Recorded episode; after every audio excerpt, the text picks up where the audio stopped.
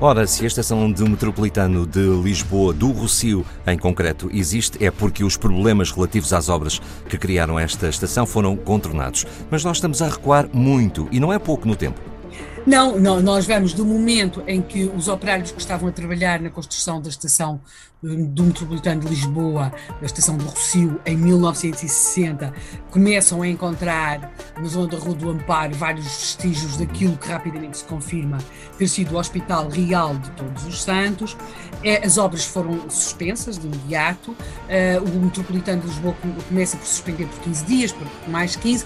Na verdade, as obras vão estar suspensas até meados de setembro de 1960, para que seja possível recolher um número muito grande de peças que ali estavam espalhadas, por outro lado, identificar também a que zona do hospital é que corresponderia àquela espécie de muros, de paredes que estão a ser detectadas naquelas escavações do metropolitano, e nós vamos então perceber que hospital é este porque é que ele é tão importante, porque é que pararam as obras do metro para que se pudesse perceber o que é que estava a ser descoberto. Este hospital, como dissemos, e nós recuamos exatamente para o dia 15 de maio de 1492, o dia em que Dom João II lançou várias moedas de ouro para os alicerces do Hospital Real de Todos os Santos.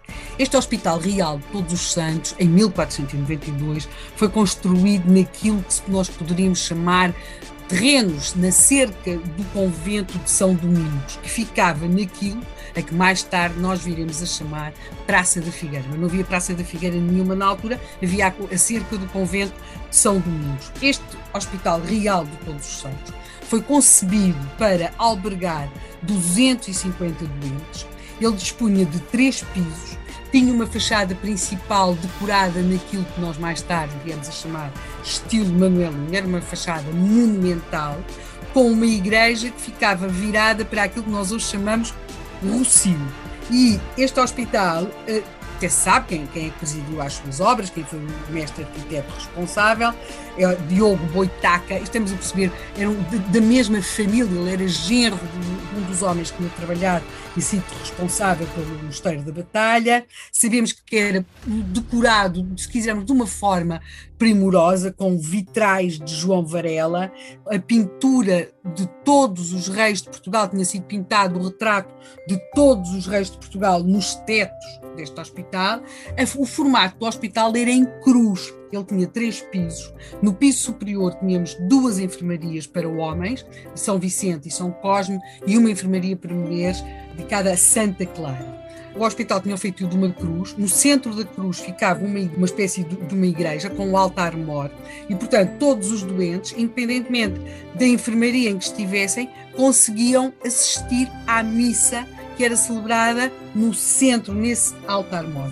O hospital tinha três pisos, como vimos, no piso superior ficavam as tais enfermarias de São Vicente e São Cosme para homens e para as mulheres de Santa Clara. No piso intermédio ficavam os alojamentos dos funcionários, porque os funcionários residiam no hospital, e incluindo o seu responsável máximo.